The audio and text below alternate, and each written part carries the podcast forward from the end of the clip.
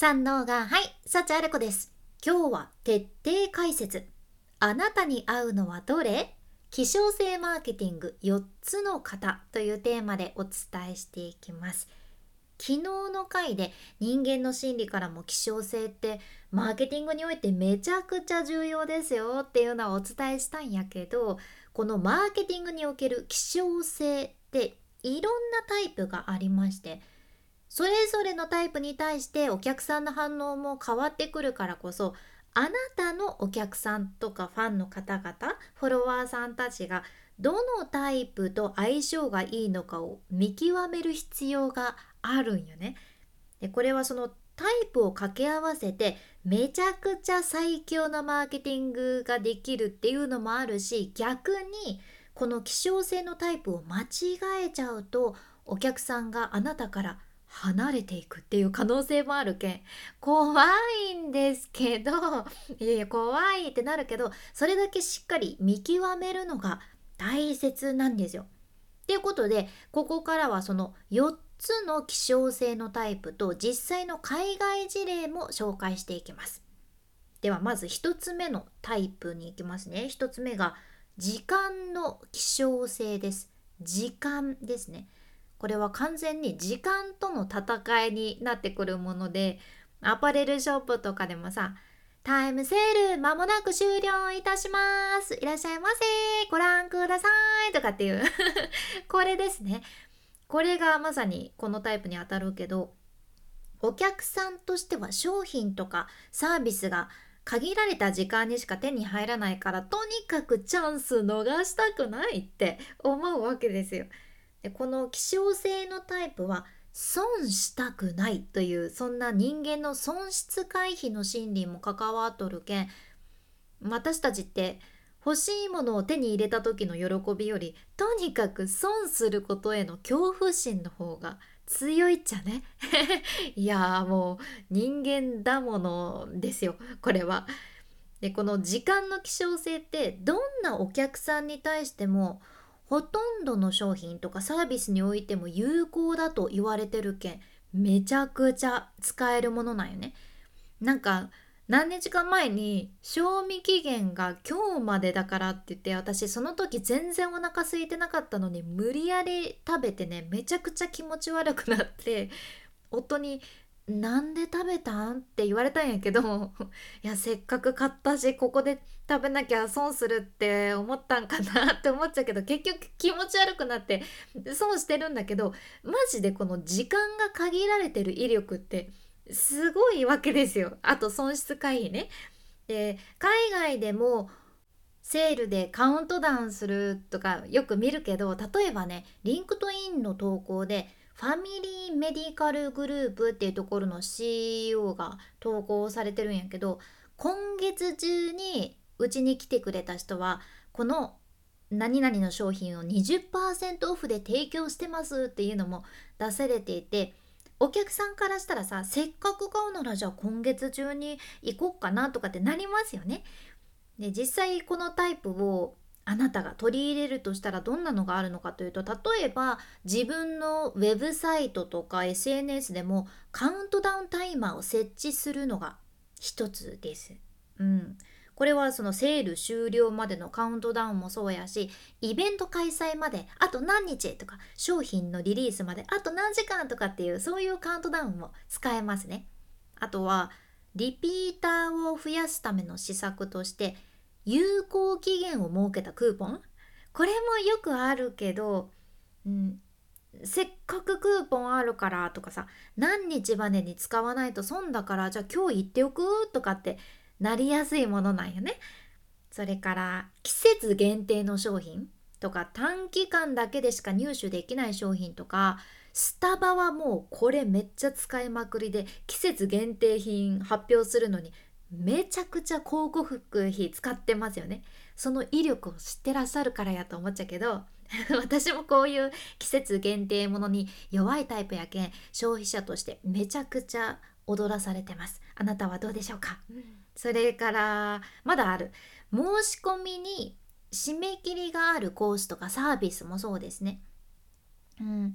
とにかく時間の希少性を使ったマーケティングってほとんど全てのビジネスに効果的で一つ注意点として言えるのはこれ使いすぎると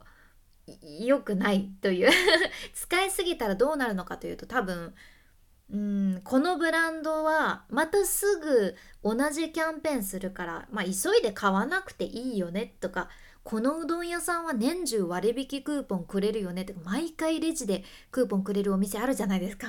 ああいうのはやっぱり買うモチベーションが下がるというのもありますよね。今聞いてくださっているあなたもあるんじゃないでしょうか。人間だものです。だからこのタイプはどんなビジネスにも使いやすいけど使いすぎないっていうのがポイントになってきます。では2つ目のタイプ。供給の希少性です。これはねこちらいつもご愛顧いただいてる VIP なお客様限定のイベントでございますっていうやつですね。特別感。もしあなたのお客さんの層が例えば独占的な自分だけのものとかそういったステータスに魅力を感じる方々だったらこの供給の希少性を使ったマーケティングめちゃくちゃ効果的です。このタイプは孤児的消費っていうのと密接に関連していてその孤児的消費っていうのはまさに孤児するやつなんよね。生活する上で便利だから買うとかじゃなくってめっちゃ簡単に言うとこれすごくね？みたいな。見せびらかすための消費の仕方でかなりレアなブランド商品とかがこれに当たりますね。うん、この需要はでもその人間の心理として理にかなってるしちゃんと需要としてあって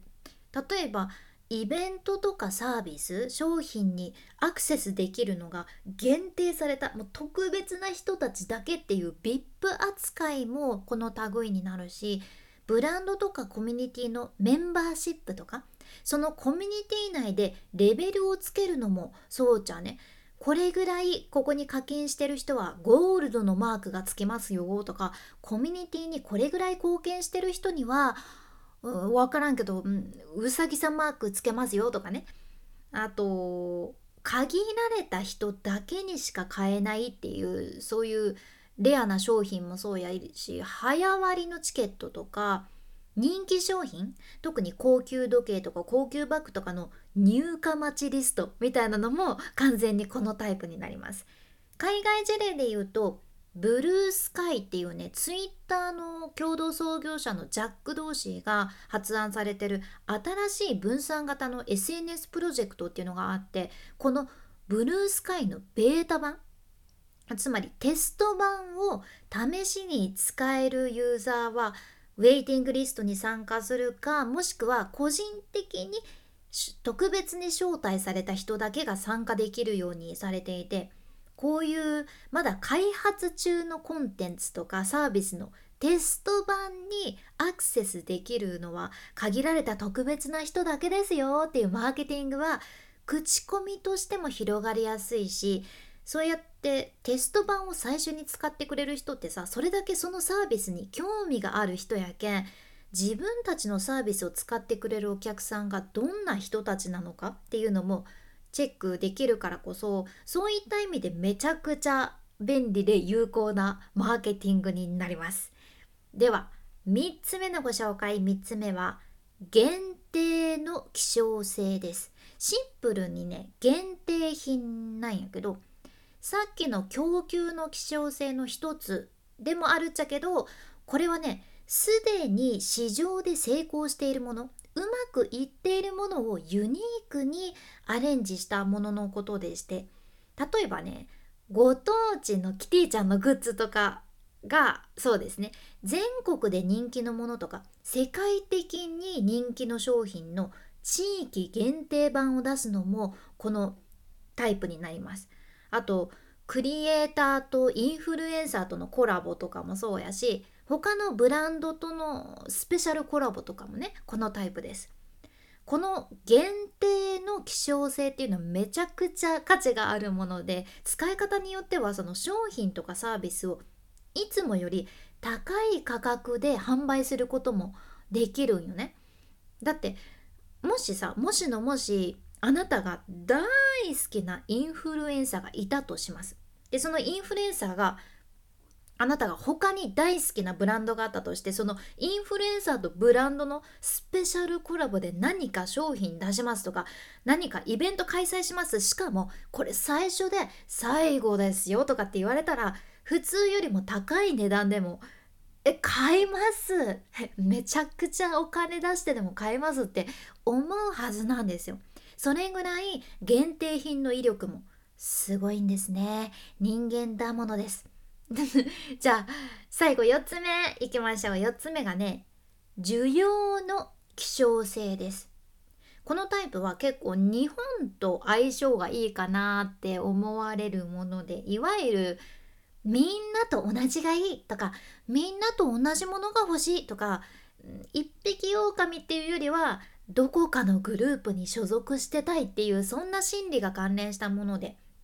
そういう心理が働くお客さんたちにかなり効果的だと言われています。でもこれ人って何かを購入する前にやっぱり人のレビューをチェックしてね他の人たちはどう思ってるのかな？みんなこれを買ってるのかなとかって口コミでおすすめを見る傾向強いんよね。うん私たちってその需要に関連した希少性に反応するっていうのもあるんやけどなんか何の列か分からんけど行列できてるからとりあえず並んでみるっていう現象あるんよね。なんだろうこの列、まあ、並んじゃえみたいな感じで 並んだり友達がみんな持ってるから同じ文房具買っとこうとか同じコスメ買おうとかってあるんですよね。あとちょっと想像してみてほしいっちゃけどあなたがどこかスーパーに行ってね目の前にある棚に2つの違うブランドのポテトチップスが並んでるとします。でもねあなたはこの2つのどっちのブランドもよく知らないわけですよ。そんな中あなたはポテチを買うんやけどどちらを選びますかっていう話なんやね。これはほとんどの場合みんな在庫が少ない方を手に取るんです。わかるって思いません？私もそうなんやけど私たちって本能的に他の人が高く評価していると思われるものを欲してるんよね。これは海外事例を出すとするとブッキングドットコムっていう旅行サイトもこの価格で泊まれるホテルの部屋あと少ししかないですよ。かっこ人気ですよ。みんなここ選んでますよってことやね。それをユーザーに通知することでたくさん注文を獲得されています。こういうのよく見ますよね。んであとこのタイプ他にも人気商品のキャンセル待ちとかあと商品とかサービスにラベルをつけてどの商品が人気なのかを消費者に示す方法もあります。私もね化粧品とか買う時今年人気ナンバーワンとかいうシールが貼ってあったらあこれですねって思って手に取っちゃうんですよ。あとは商品の在庫切れとか再入荷を知らせるとかもかなり有効なマーケティング方法。だから需要の希少性も侮れません。はい。今ずっとねペラペラと4つの希少性のタイプお伝えしてきたんだけど1つ目が時間の希少性。2つ目が供給の希少性。で3つ目限定の希少性。4つ目需要の希少性。この4つあなたが使うんだったらどれがぴったりなのかなっていうので是非参考にされてみてください。でもあくまで